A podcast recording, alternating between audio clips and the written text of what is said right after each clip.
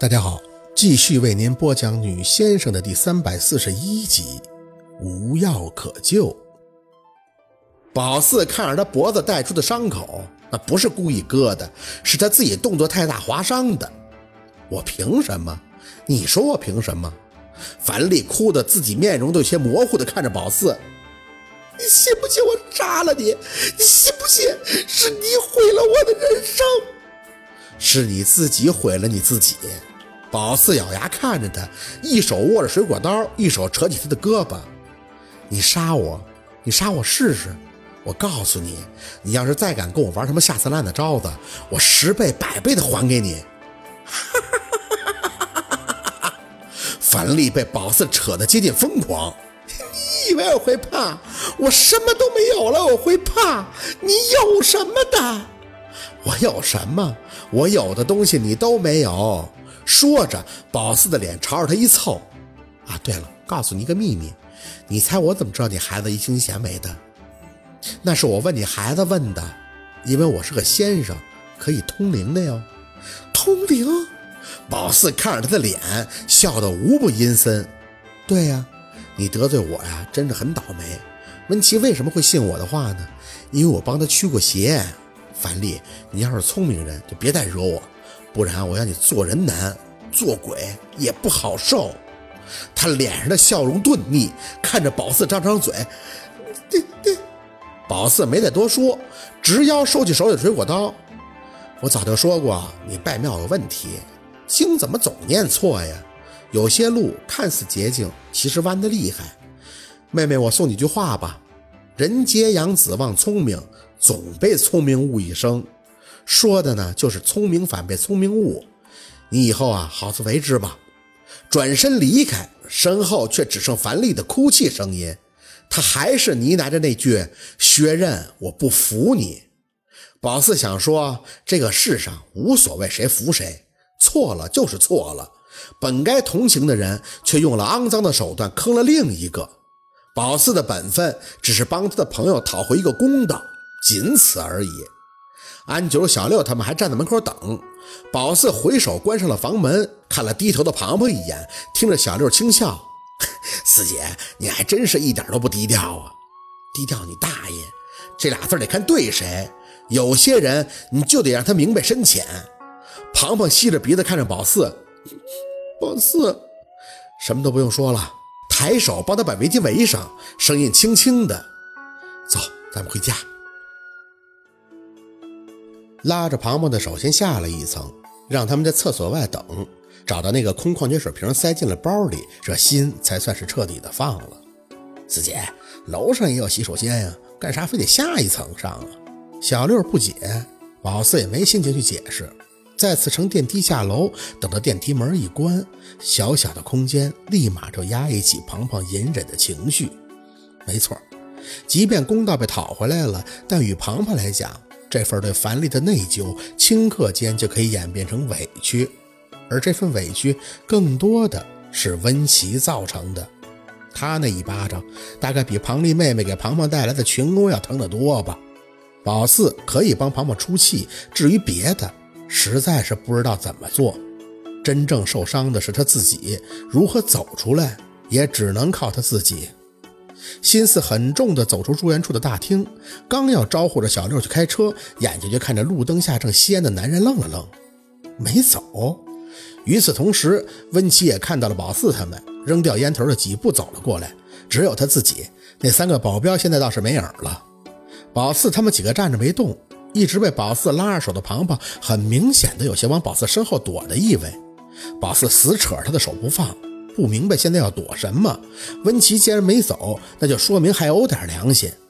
庞庞走到他们身前，温琪看向了这个被包裹在围巾里的女人，嘴张了张：“对不起。”庞庞没吱声，只有啜泣声滴滴传出。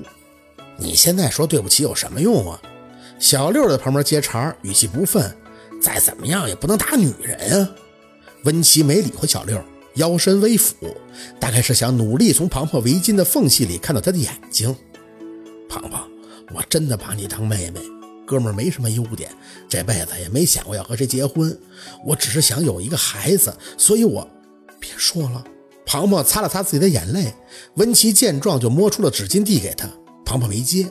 温琪想替他擦擦，但是庞庞的头立刻就朝宝四身后一别，躲开了，弄得温琪的手有几分尴尬的在半空中抬着。庞庞，我当时真的是急了，你要是生我气，你可以。温琪，庞庞脚下朝着宝四身后退了退，鼻音很重的开枪：“你没错，都是我错，我不应该纠缠你。其实我也给你造成了挺大的困扰，你又没把我怎么样过。”不过就是看个电影、吃吃饭而已。你打我这一下，也只是以为自己孩子没了。我理解，反正都过去了。说着，他做了个深呼吸。宝四想，庞庞是很想洒脱的看文琪笑笑的，只是他做不到，所以哭腔更重了。过去了，我发誓，我不会再纠缠你了。真的，对不起啊，是我要跟你说对不起。语无伦次的说完，他转身就率先的冲向了停车场。小六担心的追上去，安九看了看宝四，随即也跟了过去。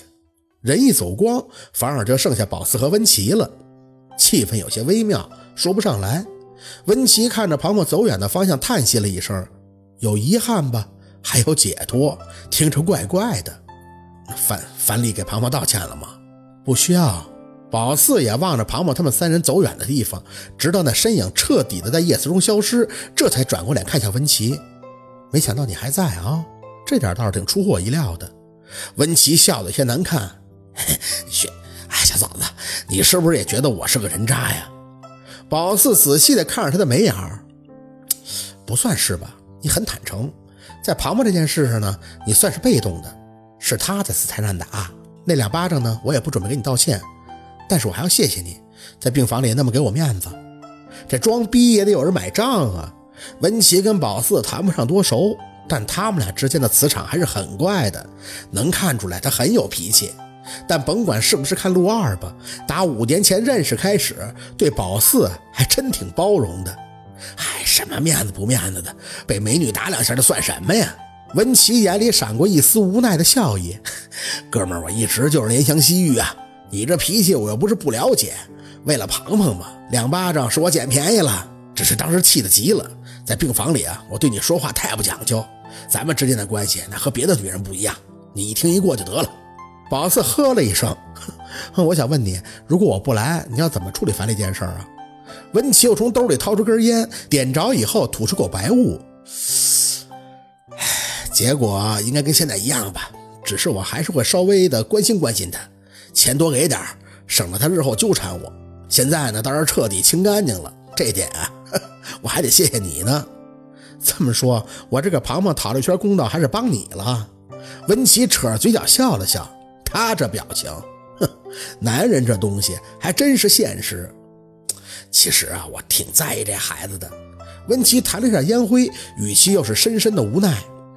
不瞒你说，我打庞庞那一下是真的控制不住。我这两年查出一个毛病，精子存活率低，女人再多有什么用啊？一个下蛋的都没有。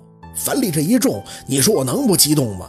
哥们儿三十了，医生建议我调节生活状态，我他妈从十六岁开始就这节奏了，万花丛中过，片叶不沾身，可总得留个种吧？没成想这个种还是真不好留，白他妈高兴一场。宝四看着温琪，不得不说呀，温琪最大的优点就是坦诚。人家扎也是扎的大大方方，周瑜打黄盖，求的就是一个愿打一个愿挨。小嫂子，回头你帮我劝劝庞庞吧，我也不想玩他，他这良家妇女的，我。温琪，宝四清了一下嗓子，嗯，重复的话呢不需要说，我就问你，自打你再次见到庞庞，约他看电影，带他吃饭，但是一直没开房的原因是什么呀？是因为我的短信呢，还是别的什么原因呀？你对他动心了吗？哪怕一点点？